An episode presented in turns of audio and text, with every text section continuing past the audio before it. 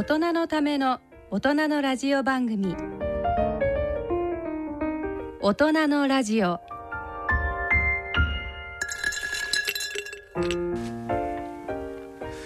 ご機嫌いかがですか？坪田和夫です。こんにちは西澤邦弘です。こんにちは久保田恵里です。この時間はご機嫌をテーマにお送りしています。ね、もうなんか4月になりまして、坪田先生、そうだ、無事はい。退任されて。新しいはい。ライフシフトおめでとうございおめでとうますございます。ありがとうございます。おかげさまであの17年間の教授職。慶応の教授職無事退任いたしました、ね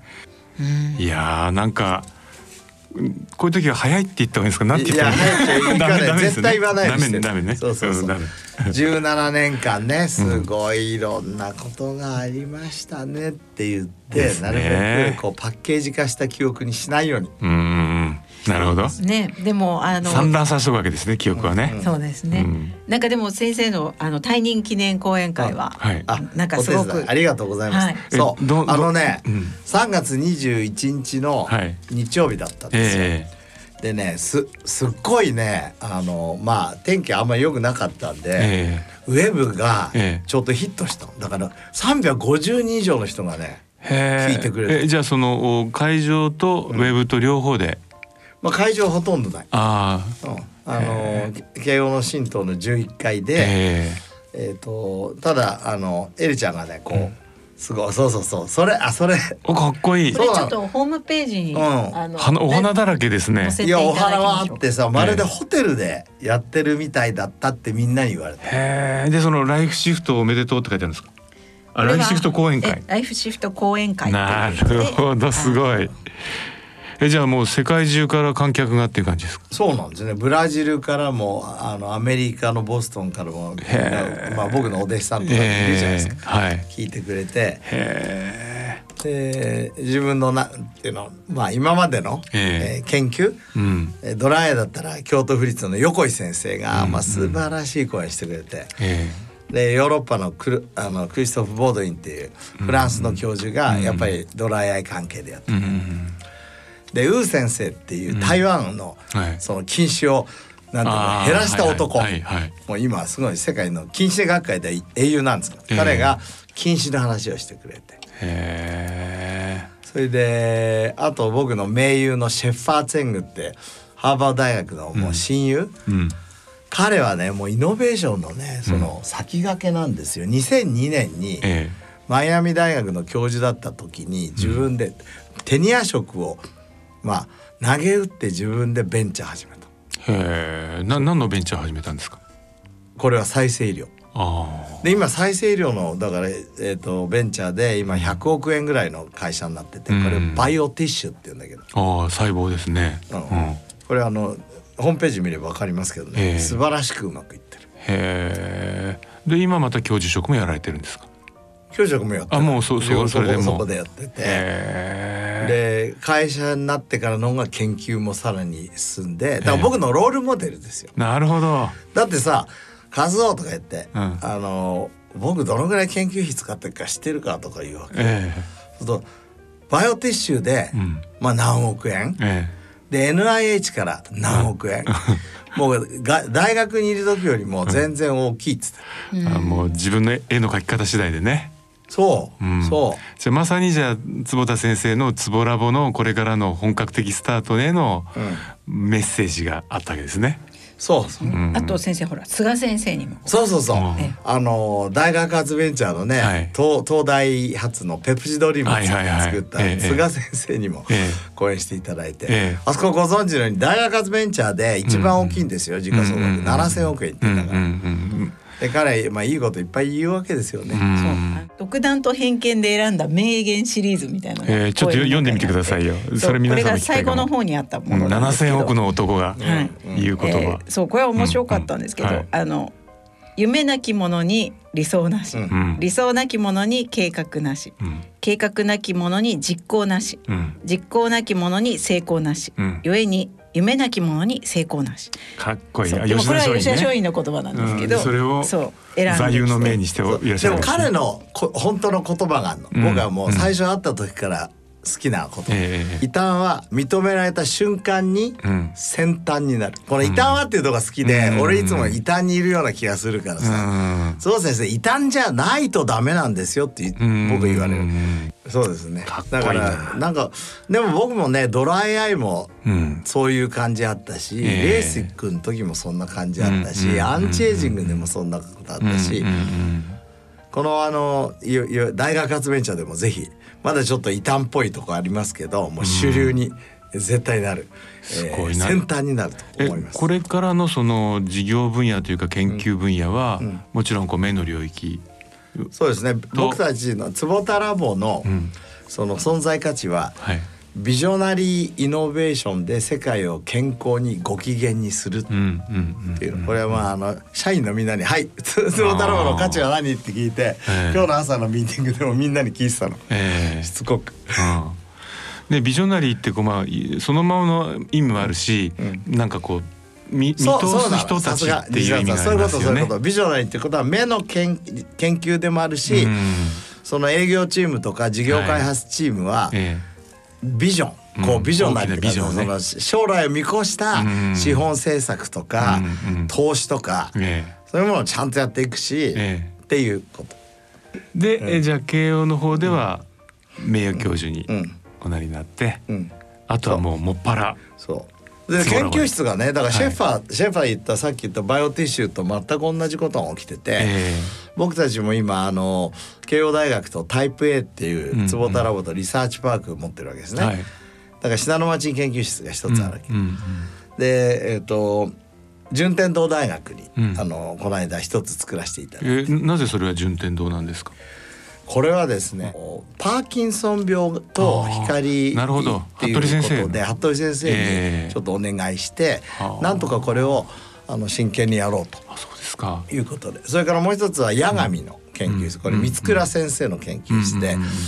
それだから慶応の理工学部ですね。理工学部。八神に。その光がいろいろ脳波を変えるとか、うんうんうん。はいはい。脳を活性化するっていうことが分かってきたんですね。はい、あの前からここでもお話しされてるガンマ波の話とかそういうことだったりですね。そう。それでバイオレットライトが目にいい理由がだいぶ分かってきて、うんそのうんうん。うん目の血流を上げるとかね、はいはい。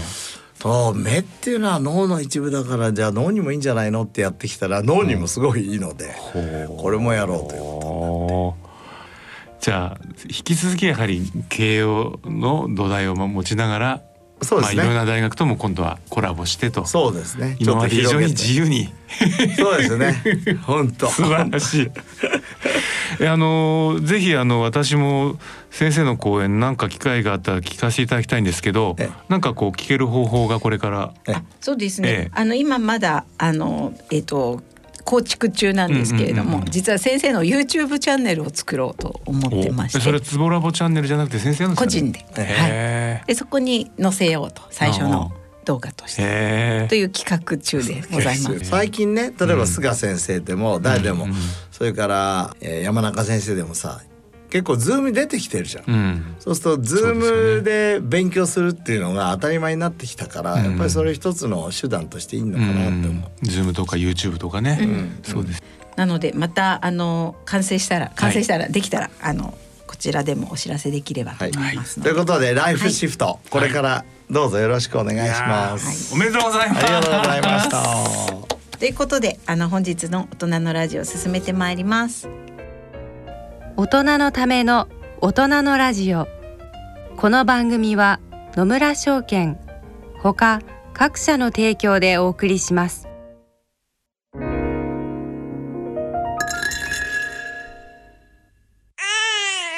人生100年時代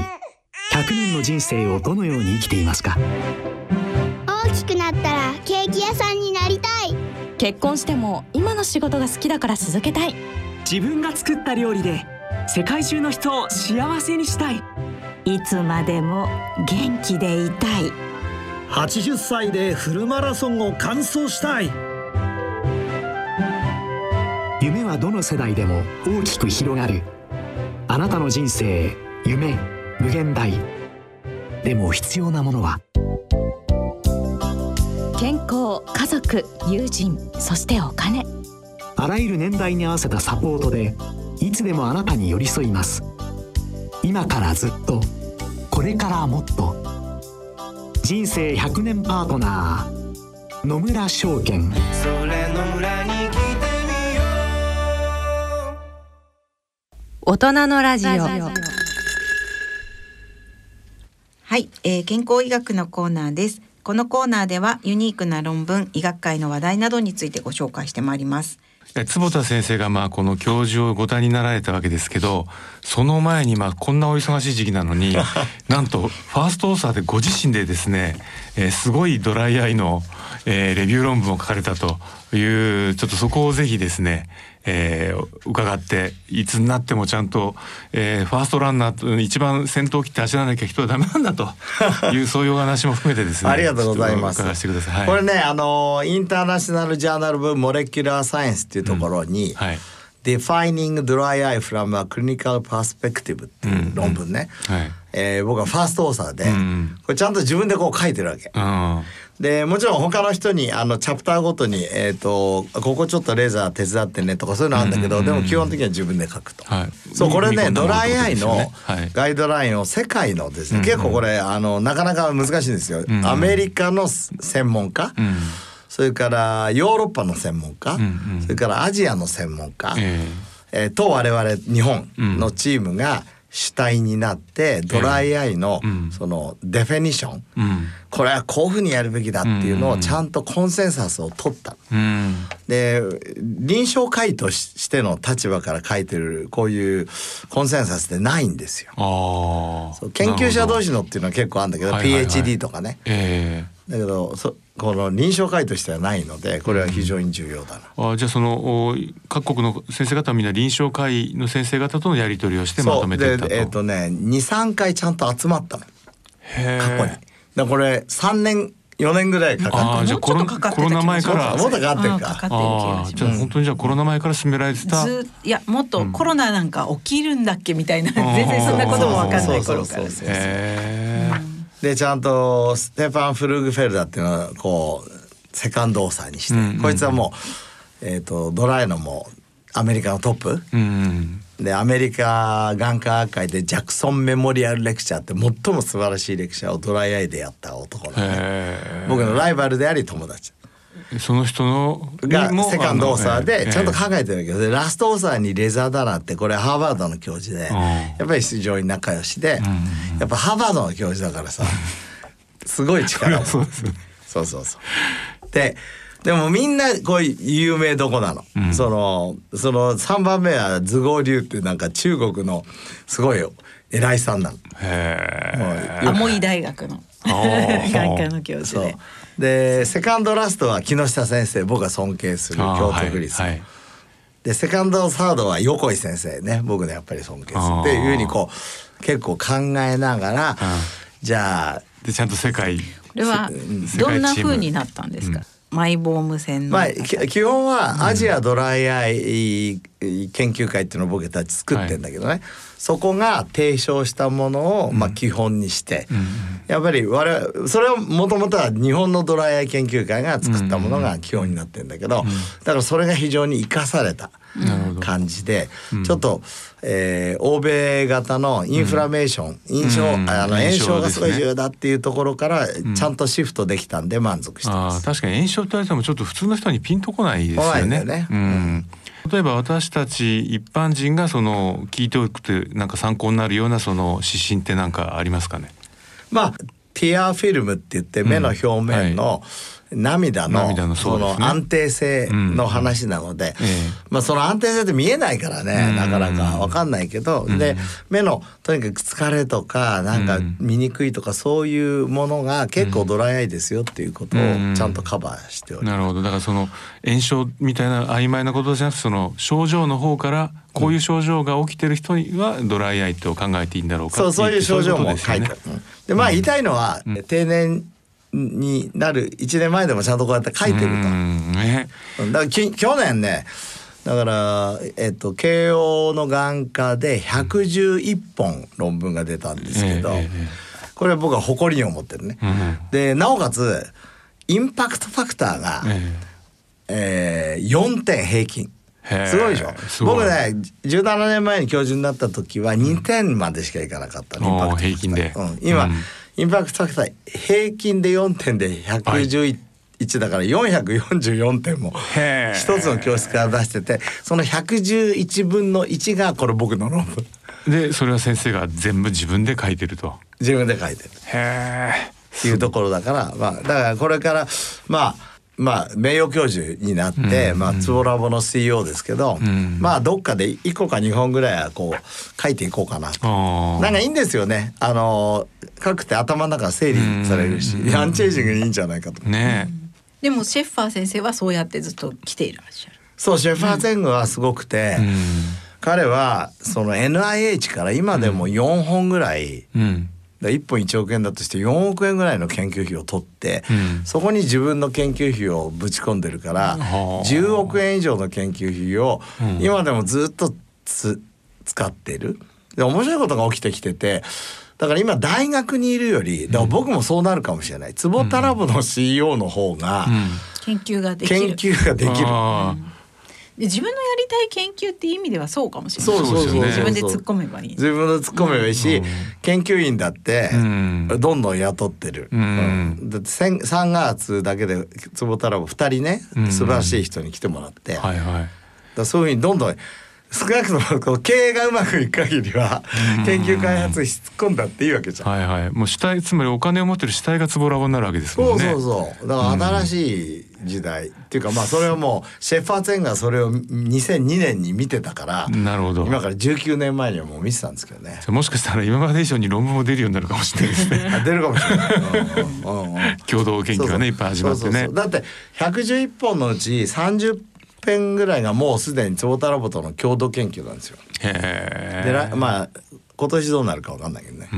でも結構出ると思う。なるほど。うん、そうですね。そうそしてあの坪田先生あの涙つながりで今度あの BSNHK の、うん、えっ、ー、と番組で坪田先生が涙のお話をすることになっているので、うん、えっ、ー、とね番組の名前が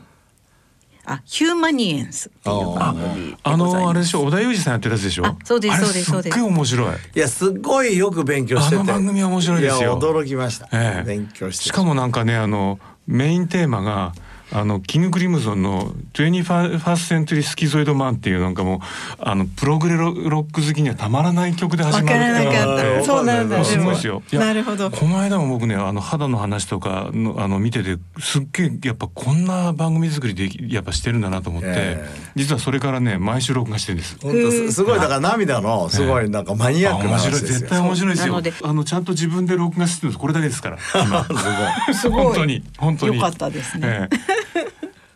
いやいいな。なので涙のあのことをもうちょっとここでお話しすると思うので、はい、ぜひご覧ください。いや楽しいです。ありがとうございます。ね、であともう一つさっき言った西澤さんが、はいはいはい、そうそう、うん、あのまあ4月になってね、まあみんなあの新しいこう環境に入っていたり、まあちょっとこうね、あの去年入学式できなかった人たちができたとかいろいろありますけど、それでもまだまだなんかおそらくねその孤独感とか。をね感じるようなあの立場につか状況にいる人もいるんじゃないかと思うんですよ。でもそんな中でちょっとあの孤独に関する論文っていうのが2つちょうどあの同じ時期に出てですね。あの結果から言うと最初に聞いてると孤独って嫌だなと思うと思うんです、うんうん、でもその後にですねいい話があるので、うん、ちょっとだけあの2つの論文の話をしていいですかね。どうぞお願いします、はい、まず片方はですね孤独だと腸内細菌までどんどん変わってですねそしてあの全身のこう炎症とかをもたらすような方向の、えー、腸内細菌になるかもしれないと。で特にやはりあの高齢者は特にその影響を腸内細菌に受けやすいから気をつけようねっていうのがあります。でやっぱりあのご高齢でもねできるだけその孤独にしないのが重要だと思うんですけどでそれが一つ腸内細菌との関係です。もう一つがえー、やはり孤独がずっと続いてるとですねあの認知症とかアルツハイマーのリスクが高まっちゃうよというこれもなんかちょっとどんよりする論文なんですけど、ただし非常にその先に素晴らしいあの成果が出てまして、うん、これあのフラミンガム研究っていうね非常に有名なあのコホートから出てきている研究ですけどなんとそのその孤独から立ち直った人は孤独を感じないまま生きてきた人に比べてなんと認知症とかアルツハイマーのリスクも18年後の発症リスクが普通の人よりも低くなってる。お素晴らしい。つまりちゃんと自分でこうレジリエンスのね力が発揮できればあの孤独は経験してもいいんだ、うん、乗り越えたらもっと強くなれるっていうですね、うん、いい論文だなと思ったんですね。それで、うん、あの孤独っていうのは別に一人でいるからじゃなくて、はい、で昔僕読んだ論文で面白いなと思うのはなんと、はいその結婚して子供がいても 孤独を感じてると その人がねとその孤独の悪影響が出ちゃう。でも逆に一人で住んでてもまあ多分今の時代だとウェブでつながってたりとかたまに友達と電話したり孤独を感じなければ大丈夫と。だそこはね、ね、工夫ができますよね。もしか子供が好きっていうのもあると思う。あ、そうなん普通になんか上野千鶴子先生みたいにお一人様っていうそうだね。そうなのかもしれない。そしたら孤独のマイナス要因は減るかもしれない。ですよね。うんはい、だからもうおそらく自分なりの乗り乗り越え方をうまくこう見つけられればね。うん。うん、いや乗り越えるとさらに良くなるっていうのはいい話でしたね。うん。大体ほらそもそもクリエイティブな人って絶対孤独を大切にするじゃないですか、うん、そうじゃないと結局あるクリエイティブがこう出てこないっていうかね。だからおそらく非常にそこで、えー、あるこうなんか脳脳にもいい影響ももあるんだと思うんですよね。うん、うんなのでぜひ皆さんもしもし孤独を感じているとしたらいやそれはうんそれは次のステップのためのあのあるまああの滑走路みたいなものだと考えていただいてねあのじゃあ何をしようかってことをぜひ前向きにね考えていただいてもポジティブに この番組のテーマです。そうそうそう。ご機嫌ポジティブ。ご機嫌ポジティブで、はい、というあの論文でした。はい。はいということで今日は坪田先生のドライアイの坪田先生が書かれた世界的ドライアイの論文の話と孤独の話でした、はい、以上健康医学のコーナーでした。大人のラジオ。はい。今月からスタートします。イノベーションテクノロジーのコーナーです。進行は AI アナウンサーの荒木由衣さんです。大人のラジオの科学技術担当 AI アナウンサーの荒木由衣です今月からスタートしました。イノベーションテクノロジーのコーナー。今回は、光触媒技術の1回目をお送りします。ご出演いただきますのは、カルテック株式会社代表取締役社長の染井純一さんです。聞き手は、外交ジャーナリストの手島隆一さんです。まずは、カルテック社の光触媒技術を応用した商品についての話題からお聞きいただきましょう。僕もこう首掛けをえまだ、え実験段階からえさせていただいてるんですけれどもはい。今ラインナップも随分増えてきて一般に見かけるようになってきました。ね。はい。あのそうなんですね。あの今手島さんに首にかけてもらっているいわゆるパパーソナルの除菌脱臭機というものからあの冷蔵庫に入れるものそれからお手洗いに使って電球と同じようなタイプ。それから皆さんのご家庭の、ま8畳から16畳ぐらいの部屋用のもの。で最近ではですねあの一番大きいものは60畳用までカバーするですね、うん、非常に大型のものもですねあの発売するようになりましたので。あの本当に大空間からパーソナル空間という、まあ、そういうラインナップがですねようやく揃ったと。弊社の商品のデザインコンセプトというのがですねノイズノイズレスデザインって言いましてこれはあのいわゆる邪魔にならないデザインをしようということであの私も家電のシャープにいた頃からですね日本のお茶の間を狭くしているのは電機メーカーの責任だというふうに思って長年思ってましたのであの私が作る製品っていうのは床に置くんではなくてですねあの壁とか天井に持っていこうと、うん、そういうずっと思いがありましたのであの弊社のものっていうのはあのとにかくこう邪魔にならずに壁にかけたりそれから照明と一体になったものとかそれから床に置くものもですね非常にこう薄っぺらくてこう邪魔にならないもの、まあ、そういうあのデザインコンセプトでですねあの商品開発してます。染井さんが2018年に創業した株式会社カルテックは光触媒技術を応用した除菌脱臭機を開発、販売しているベンチャー企業です。カルテック社は、このコロナ禍で急成長を遂げています。特に、昨年10月、日本大学医学部及び理化学研究所との共同実験で光触媒技術を応用したカルテック社の除菌機が新型コロナウイルスに対して20分で99.8%以上を不活化したとする共同実験の結果を発表し、注目を浴びています。さてここで、光触媒技術とは何かということについてお聞きいただきましょう。光触媒っていうのはですね、実はこれメイドインジャパンの技術なんですね。で、遡ること50年前に、はい、えー藤島先生という方と本田先生という方がが学術的にあの光触媒という技術を開発されました。で光触媒というのは実はですね50年前に学術的にも発見されたんですが、はい、遡ることいつでしょう戦国時代という言い方はいいか分かんないんですけどいわゆる皆さんの身の回りにあったんですね。それは何かというとあの、まあ、今ではお城とか少し地方へ行けば蔵とかに使われてる漆喰の壁っていう白い壁ですね。あれが実は光触媒の原料である酸化チタンという粉を使ってます、いわゆる白色の白の、まあ、顔料っていうんですかね。あの絵の具みたいなものなんですけど実はあれが光触媒の酸化チタンでございまして。で当時もですねお城の壁が何年経っても汚れないよねと。うんそれは多分先生ではなくて左官屋さんが知ってたと思うんですけれどもなんでかっていうと太陽の光が当たって雨が雨がこう壁に当たるところがずっと何十年経っても白くキープされると。だからあの白いいわゆる漆喰の壁を塗ると長年その壁が白く保てるよっていうのを多分職人さんは知ってたんですね、うん、それを学術的に証明したのがちょうど50年前なんですね、うんでそれは何かというと光触媒反応と言われるものでございまして、うん、これは何かというと簡単に言うと酸化チタンという白い粉に光を当てるとですね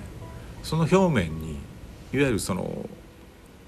活性酸素とか言われるいわゆる活性種ちょっと難しい言葉になるか分かんないんですけどもいわゆる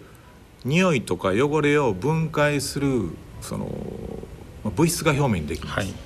でその物質が汚れをとか匂いを分解するもんですから、えー、いわゆる触媒についたものが、えー、いわゆるきれいにいわゆる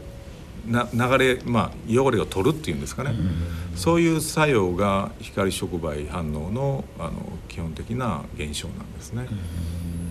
ですから光触媒に光を当てとくだけでですねまあご家庭の匂いですとか今ではコロナウイルスですとか、そういうものが光触媒の表面にくっついたものが光によっていわゆる分解されて実は炭酸ガスと水になってですねまた空気中に戻るんです。でなおかつですねこの光触媒っていうのは半永久的に使えるものですから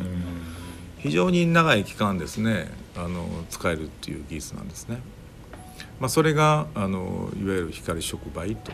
いう現象です。で触媒というのがですね、はい、もっと身近にあるのは、はい、皆さん車に乗られてると思うんですけれども、はい、あの排気ガスを分解するのは実は車は今今でも触媒というのが使われてます。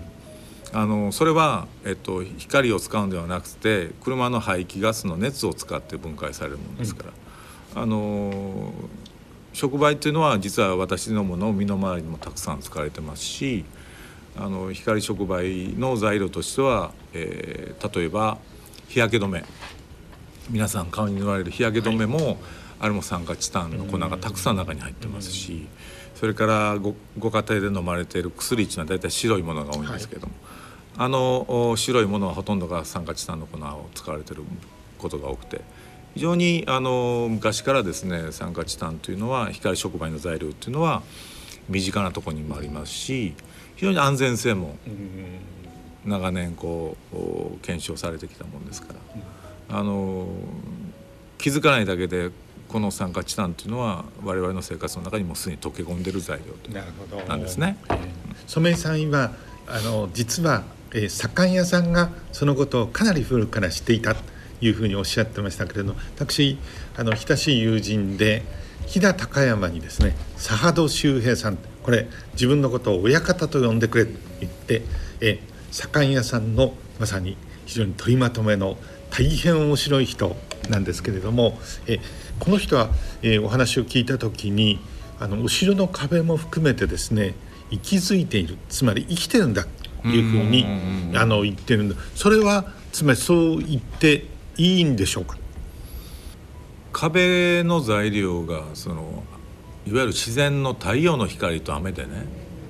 常にこう浄化されるっていうことは本当に壁が生きてる。そのものだと思うんですね。ですね。ですからその親方がおっしゃることは、多分そういうことなんじゃないかなという。その頃はまだ、えー、コロナもありませんでしたしそしてえあのこういう光触媒っていうことも僕らもほとんど知らなかったので、うん、その時にそのことがもし今え染井社長からお話を聞いてればもっと深いやり取りが 可能だったからちょっと残念だなと思いますけど。そうですよね。続いてこの光触媒技術を応用した製品の効果についてのお話をお聞きいただきましょう。染井さんから頂いているこの、えー、資料も伺うとこう光触媒は今どこまでいってるのか。そしてどんなことに応用が効いているのかというところも含めてえ改めてご説明をいただければと思います。はいわかりました。あの光触媒というのはですねあの空気と水と食べ物こういうところにいわゆる人間が生きていくためのものですよね、はい、そこに全て効果が出るんですね。で今一つ紹介させてもらうのはあの食パンっていうのは皆さんご家庭でですね少しもう外に袋から出して置いとくだけでですねあこれにカビがついてと、うん、そうですよね、はい、まあ、当然捨ててしまうということなんですけど、は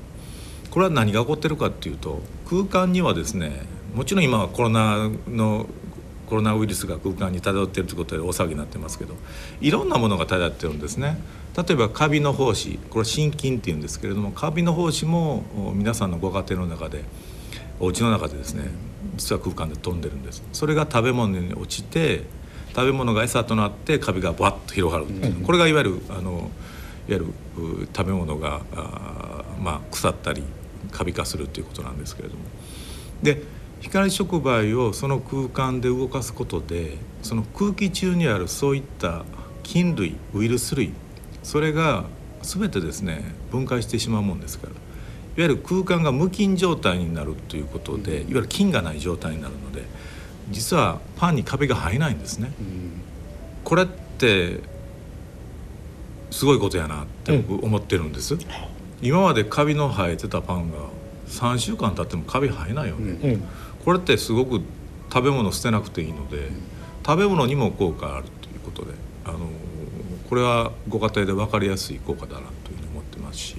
もう一つは今度はですね冷蔵庫の中でもですね面白いことが起こるんですね。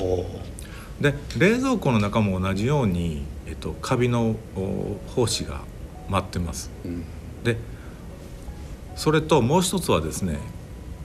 匂いがこもってますよね。例えばお家の、例えばキムチなんかを入れとくと冷蔵庫開けるとうわっという匂いしますよね。あのカビのこととそれから匂いのこと、それからもう一つですね冷蔵庫独特の問題がありましてこれは何かっていうとあの果物と野菜を一緒に入れとくとどうなるかっていうと実はリンゴとかみかんから出るガスがあるんです。これエチレンガスっていうんですけれどもこのガスがですね実は野菜にくっつくとどうなるかっていうとすぐこうしなっていくんですね。バナナにくっつくとバナナが腐っていったりするんです、いわゆる腐らせるガスが実は果物から出てるんです、ですから今冷蔵庫でお家で上の冷蔵庫にリンゴを入れて野菜室にほうれん草を入れときますと。実は冷蔵庫っていうのは僕は家電メーカーにおりましたのでよく知ってるんですけど野菜室と冷蔵室の空気っていうのは共通なんです、うん同じ空気が流れてるのでリンゴから出るガスが野菜室に行っちゃうとどうなるか買ってきたほうれん草がすぐしなってなってしまうんですね。で腐ってしまう。そういうガスとか今言いましたキムチの匂いとかさっき言いましたカビの菌。これを光触媒が全て分解するんです、ですから冷蔵庫の中に置いてもらってもですねカビだけではなくてそういう匂いとかですねその野菜が長持ちするっていうまあ、そういうあの非常に、えー、家庭ではですね非常にこう効果のあるまあ、現象がですね光触媒で起こるということなので、うん、あの非常にあの皆さんの身近でですねあの光触媒の良さをですね体感できるというものなんです。でその他にはですね空間で今飛沫感染と言われているコロナの感染にも実は非常に効果がありまして、はい、これはあの理化学研究所にもあの認めていただいた技術なんですけれどもあのコロナの飛沫感染にも非常に効果的だという実証データも取ることができましたので、まあ、コロナ禍の中で、えー、使ってもらうことで感染予防ということができます。染井さんはカルテック社を創業する以前は大手電機メーカーのシャープに在籍をしていました。このカルテック社を創業するまでのエピソードからさらなるお話が展開してまいります。それほどのものでいよいよこう勝負にっていうことですけれども全体としてやっぱり壁があって本来ならばえその染さんおられたシャープの中で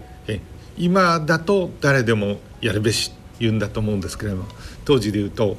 あのコロナウイルスはあったかもしれませんけれども新型コロナウイルスというのはまだ姿を見せていませんでしたのでえそういう中ではえいろいろシャープの中でいうふうにチャレンジされたに違いないと思うんですけれどもやっぱり無理だったんでしょうか？そうなんです。プラズマクラスターと光触媒を融合させるとすごくいい商品が出るんですね、うん、これはもう僕はもう間違いないと思ってました、うん、ですけどもせっかくこうみんなで築き上げた光触媒じゃなごめんなさい。プラズマクラスターのブランドがですね、はい、光触媒によってこうブランド力が落ちるんじゃないか、うん、これはね私実は社社内に出てですね、まあ、言ってることは間違いじゃないかもしれないなと、結局お客様にですねどう説明したらいいんだろうと。じゃあ今までプラズマクラスターって何だったんですか？って言われた時にこれ説明できないんですね、うん、ですから社員の言うことも僕実は理解してたんです。なるほどなと。新しい技術はいいんだけどもなんかこう今までの技術をこう壊すようなもしくはその上に行くような技術だったらこれは確かに、うん、あのプラズマクラスターももっと言えばシャープのブランドにもしかしたらこう影響が出るんじゃないかなっていう、うん、そこはですねあの私も理解してたので、まあ、押し切れなかった理由は一つそこなんです、うん、じゃあどうしようか。これはもう自分でやるしかないよね、うん、ということでまあ3年前にシャープを退職して、まあ、光触媒一本でですね世界の環境のために商品を作っていこうというふうに思ったんですね。しかし大きな組織で僕も実はえあのはるか以前にさようならをした人間なんでどうしてそんなことを考えつくのかとよく言われたんですけれども、うん、え僕はちょっと感覚がずれてるしそれからどさんこだったからあんまり抵抗なかったのかもしれませんけれどもやっぱり整ったサラリーマンっていうか組織人ならばそういうちょうどかつて幕末ですらこういう土佐藩から脱藩をするっていうのは坂本龍馬だったらできたかもしれないけれどもいうつまり全てを失うところもありますですよね。そうなんです、ね、本当に大変だったと思いますけれど。私一人ならいいんですけど、うんはい、当時あのエンジニア7名ほど、はい、まあ同じ同じ志を持つエンジニアがおりましたので、はい、ぜひまあ私と一緒にやりたいというエンジニアがいわゆる7名も連れて行ったわけですから。7名プラスご家族もその方に乗っかってるわけですから、それは私もプレッシャーっていうかね責任感を非常に感じてましたね、本当にこのままでいいのかなっていう、もちろん自問自答もありましたし、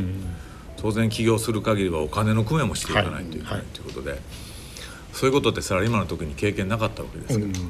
やっぱり技術一本だけではなくてやはり経営っていうねイコールこう社員を養うっていうところ、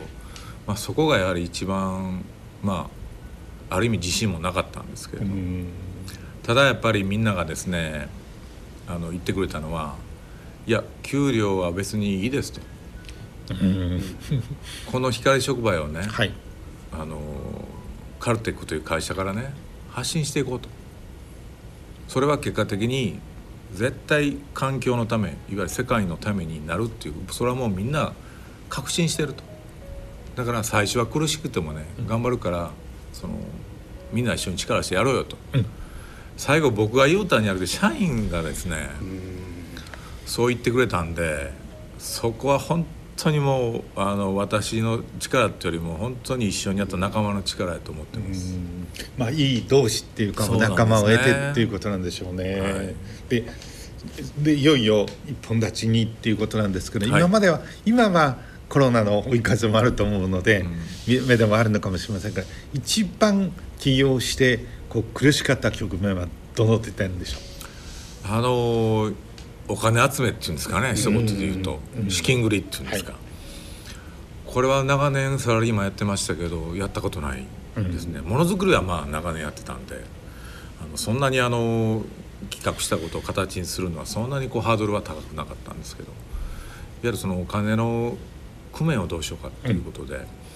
そこが一番やったことないことをやるんですから一番苦労しました、うん、銀行で借りた方がいいのか。なるほどこう投資家にから集めた方がいいのか、うん、そこがやはり一番まずスタートでは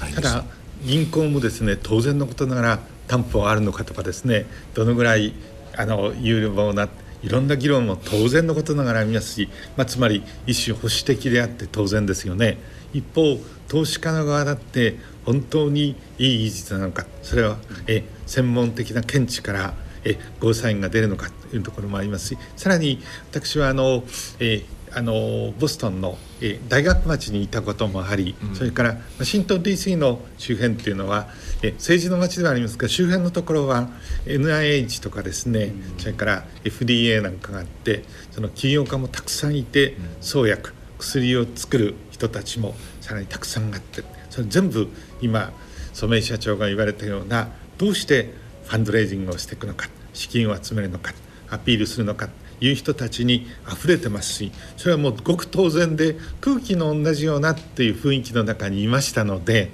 そのことは分かるんですけど日本は大きな社会インフラを一部欠いているつまりえその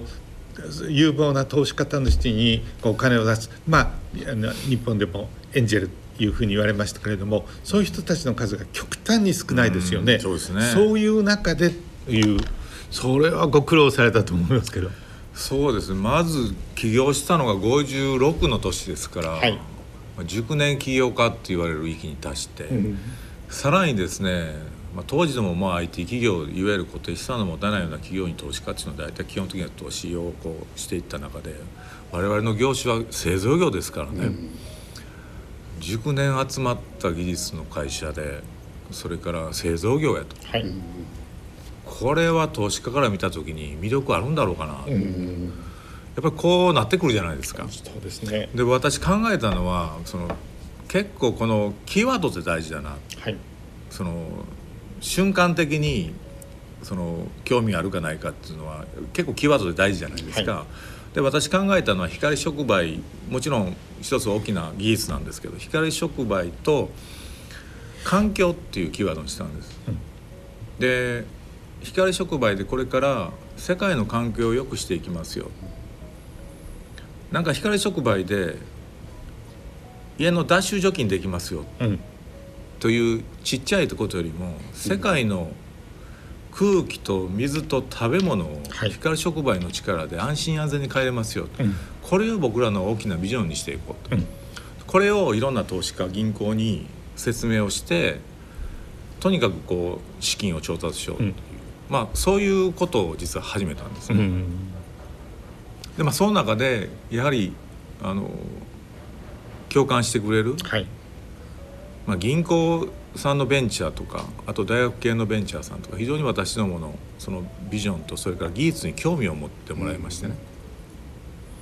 うん、である大学のところから結構大きな資金を調達できて、まあ、それでようやく本格的に商品の開発ができて実は社員に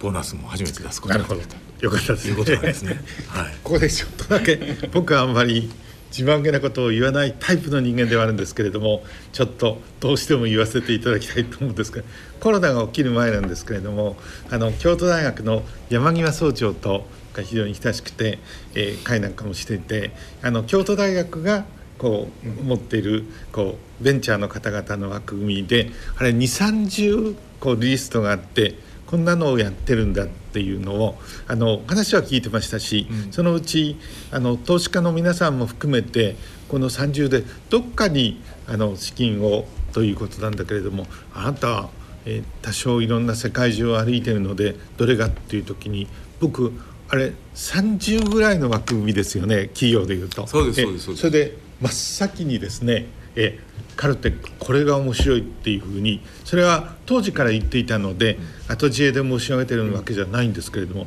どうしてっていうことだったんですけどそんなに僕ら別に技術についての目利きであるわけではないし当時まだ染井社長とお目にかかったことがないんですけれどもしかしこの企業が発しているそのなんかメッセージさっき言ったあの、えー、光触媒そして環境問題についての一つの決め手がっていうので言うとやっぱり当時から光り輝いていたんで僕はそんなビリオネアではミリアネアですらありませんけれども僕だったらこれに行くっていうふうに、えでもただ皆さんは、えあんな一回のジャーナリストが言っても全く、えあの耳を傾けて当時はいただけなかったんでしょうけども手島さん確かにカルテックのことを言ってたよねっていう今は言ってくれてるのであそうなんですか、僕投資家になればよかったかなというふうに、えー、でもやっぱりその点でもう一つ重要なのは今若い方々やっぱりプレゼンセーション能力で学校でもちょっとしかし全体に菅総理のことを申し上げてるわけではないんですけれども極端にコミュニケーション能力が低くてその分だけ根回しとか人事とかっていうふうになりがちなんですけれども今染井社長のお話こういうふうに伺ってるととても分かりやすくて明快にご説明。僕ちょっと実は染井社長のことを疑わしく思っていまして初めからこんなに 分かりやすかったのか。ちょっと必死にですねやっぱり短い時間でこれよくエレベーターピッチ。つまりエレベーターの1階から10階に社長が行くまでの間にえのアピールをするって。これペンタゴンから始まったんですけども有事の時にえまさにえ1分半の間に今何が起きてるのか。そして国防長官の選択肢はいくつなのかっていうんでその国防長官がそのドアを開けた瞬間に2番目で行けみたいな。僕は現場に立ったこともあるんですけどそれもあれだけの城までとても見事ですよね。それを思い出すんですけれどもえあのいくらあのこう東北関東北海道の地域と違ってあの、えー、吉本興業のですね話す文化っていうのはあれ大変な資産だと思うんですけれどもそういう広い意味で中に売られたにしても初めからそうだったのかなと実はかなり疑わしく思っていまして、えー、どうだったんでしょうか？あのー、いやまさしくあのー、手島さんにお会いした時はね多分そういう、ね、印象を持たれたと思いますし。あのやっぱりこの経営者っていうのはですねあのおっしゃる通りいかにこう企業のことを、まあ、自社のことをプレゼンテーションできるか能力っていうのは非常に問われる時代やと思いますしそれによってやっぱり印象によってね投資家もだいぶこう判断が変わってくると思うのであのまずはやっぱり僕の何て言うんですかね夢っていうかビジョンをね、はい、まずやはりこう皆さんに伝えるっていうことは僕非常に大事なところと思ってますから、あのそういうことに心がけて話すようにしたんですね。うん、ラジオ日経をあの聞いてらっしゃる特に若い方々に僕、えー、ぜひお伝えしたいというふうに思うんですけれども今プレゼンテーションというとなんとなくテクニックとかですね、うん、そういうようなものっていうのが優先されがちなんですが、今のあのサ社長のお話を伺っていても何を本当に伝えたいんだというところがもちろん最も大事ですよね。でただそれを伝えるためにはえちょっといろいろさまざま分かりやすく努力をしなければいけないってことがあるんですけれどもえそういう意味ではえそのファンドレイジングやプレゼンを始めた時から今こう見てますとですねやっぱり自分は少し進化してるっていう感じはあるんでしょうか？ほとんど同じ。いやいやあのー、やはり進化してると思ってます。もちろん思ってます。あのもちろん時間とともに僕らの製品もいろんなラインナップもできましたしいろんな方とお会いすることができて。で光触媒も最初はですねあの空気だけとかいうことであの狭い範囲の話しかできなかったんですが今は水でしですとかそれから食べ物にも応用できるということで。非常にあの聞いていただく方にもですねいろんな方がおられるので僕らも私もいろんな幅広い話をすることでやはりあの共感してもらうっていう意味ではですねあのテクニックっていうよりもその私の話の内容のジャンルっていうんですかね、はい、幅がやはり広がったことであのいろんな方が興味を持ってもらうということではあの非常にあのこの3年間っていうのは私自身は進化というよりも幅が広がったんじゃないかなというふうに思っています。大企業におられてそして光触媒をなんとかそして一大決心をされて独立をしいよいよこの資金集めにも苦労されたというところまで、はい、あの今回伺いましてとてもよく分かりましたが、はい、はい、えー、続いてですね、はい、えまた伺いたいというふうに思います。光触媒技術の1回目をお送りしました。ご出演はカルテック株式会社代表取締役社長の染井純一さん。聞き手は外交ジャーナリストの手島隆一さんでした。大人のラジオ。人生100年時代。100年の人生をどのように生きていますか？大きくなったらケーキ屋さんになりたい。結婚しても今の仕事が好きだから続けたい。自分が作った料理で世界中の人を幸せにしたい。いつまでも元気でいたい。80歳でフルマラソンを完走したい夢はどの世代でも大きく広がる。あなたの人生夢無限大。でも必要なものは？健康家族友人そしてお金。あらゆる年代に合わせたサポートでいつでもあなたに寄り添います。今からずっとこれからもっと。人生100年パートナー野村証券。それ野村に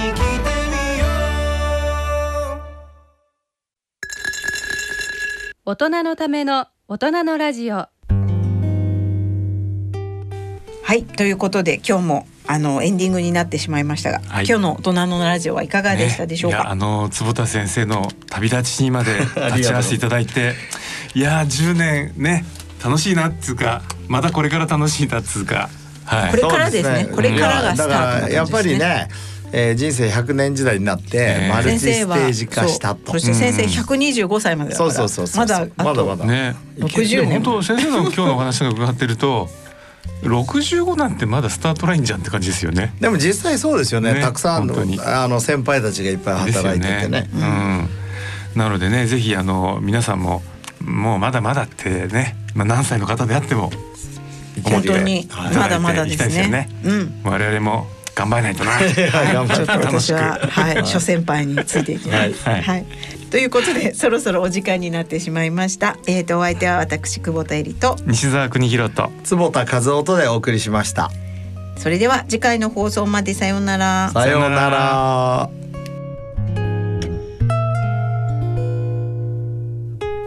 大人のための大人のラジオこの番組は野村証券他各社の提供でお送りしました。